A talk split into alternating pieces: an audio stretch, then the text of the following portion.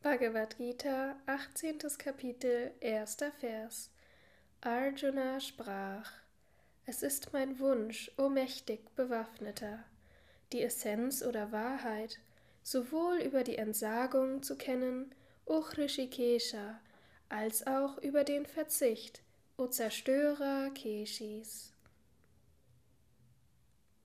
Kommentar Swami Shivananda In diesem Kapitel wird die ganze Lehre des Gita Shastra wunderschön zusammengefasst.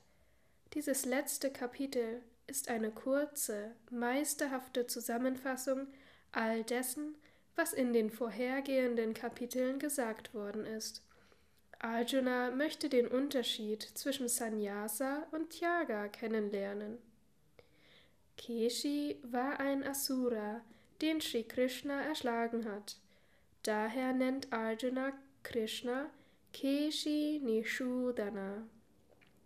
Die Worte Sannyasa und Tyaga wurden hier und in den vorhergehenden Kapiteln verwendet, aber ihre Bedeutung ist nicht klar unterschieden worden.